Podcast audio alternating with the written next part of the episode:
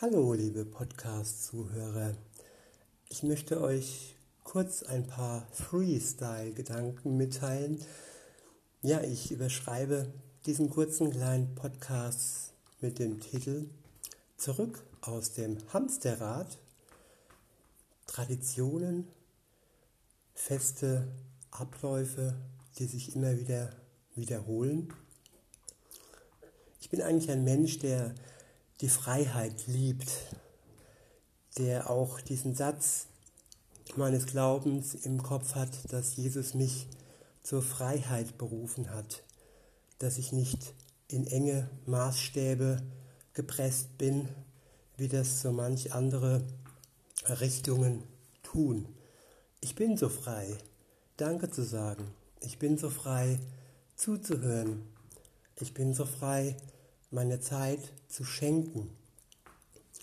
Das ist eigentlich das höchste Priorität, weil mich Jesus befreit hat zu all dem. Aber trotz allem bin ich ein Mensch, der feste Rituale braucht. Oder ich nenne es mal so wie mein Google-Kalender, wiederkehrende Kontakte. Was ist so wiederkehrend? Äh, bei uns allen ist es Zähneputzen, denke ich, wiederkehrend, die Körperpflege, die Hygiene, das Trinken, das Essen. Das läuft alles so automatisch ab. Und ähm, ich denke, es sollte nicht zu viel sein, aber wenn es um den Körper, um den Geist geht, dann ist es ganz gut, wenn man wiederkehrende Dinge hat, die so über den Tag, über die Wochen, über die Jahre, vielleicht sogar über das ganze Leben wieder und wieder kommen und unser Leben bereichern, es aber nicht gefangen nehmen. Wir sollen alles in der Freiheit tun und so gibt es eine Sache, die jetzt schon einige Zeit so läuft bei mir. Also ich habe, es war vor ein, zwei Jahren im April hatte ich einen Oberschenkelhalsbruch. Ich bin oder ich habe meinen Wischmob geküsst. Jetzt lacht ja jeder, wie kann man seinen Wischmob küssen? Aber anscheinend äh, sind meine Knochen nicht die stärksten und zu dem Zeitpunkt waren meine Muskeln auch nicht die größesten. War jetzt grammatikalisch falsch ausgedrückt, ich weiß, aber ich gucke jetzt nicht im Duden nach. Mir hat mal jemand gesagt, dass Muskeln auch wie ein Korsett sein können. Ja, auch Männer können ein Korsett anlegen, wenn es darum geht, die Knochen zu schützen. Und mein Oberschenkel war damals völlig ungeschützt und als der blöde Wischmob, ich habe mich mittlerweile wieder vertragen mit ihm, der einfach so über dem Weg lag. Ich glaube, er ist umgekippt und ich bin drüber gestolpert. Und dann verspürte ich einen großen Schmerz. Und ähm, dieser Schmerz, den habe ich falsch gedeutet. Wochenlang falsch gedeutet. Ich dachte, ja, ist eine Prellung, geht wieder weg. Viele haben mich da bestätigt. Wie kann ein, ein, ein Kuss mit einem Wischmob ein Bein brechen, ein Oberschenkel brechen, das geht doch gar nicht. Der Sturz war nicht hoch. Gut, ich bin recht groß, 1,93. Nee, 10 weniger, 1,83 reicht.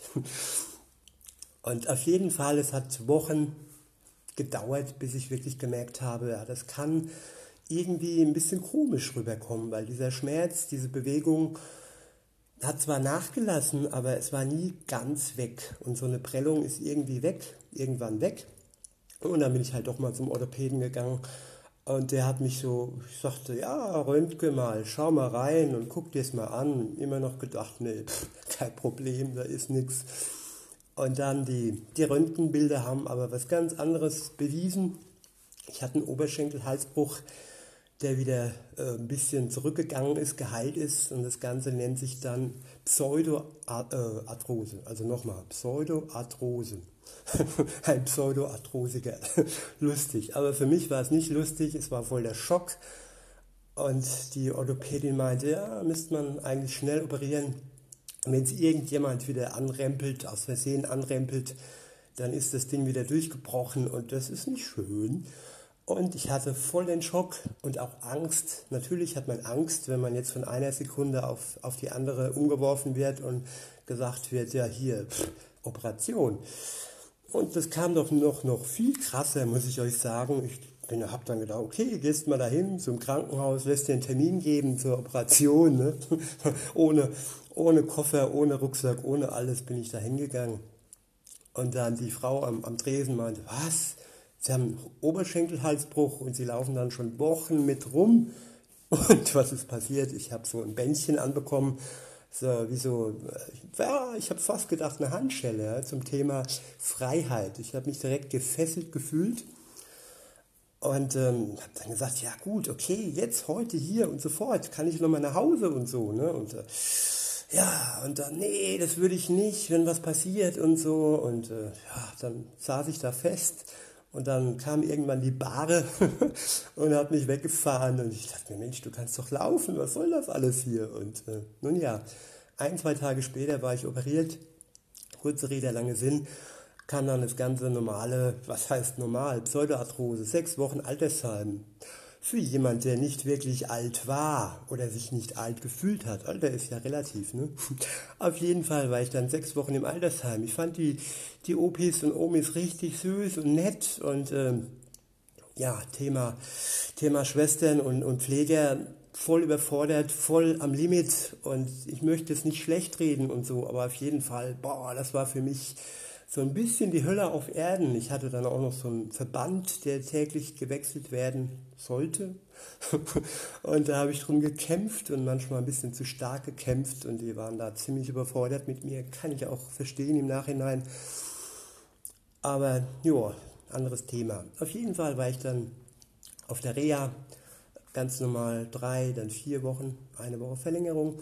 Dann kam ich nach Hause und dann habe ich das erfahren mit dem mit dem Korsett, dass dann meine Muskeln praktisch das Korsett darstellen und es wirklich vonnöten ist, dass man täglich Sport treibt und wirklich das Korsett am, am Knochen hält und praktisch den Knochen schützt, wenn man sich da so eine, so eine, so eine, so so eine Dingsbums anguckt, so ein Bild anguckt, so ein Röntgenbild anguckt, meine ich, Ah, Mensch, wie Robocop, ey. Voll das lange Teil drin im Knochengewebe, in der Knochenmasse, also in dem Hohlraum da drin reingehämmert. Und nun ja, das muss man schützen. Und da habe ich so ein kleines Ritual eingeführt. Und das Ritual könnte man auch umschreiben, Hamsterrad.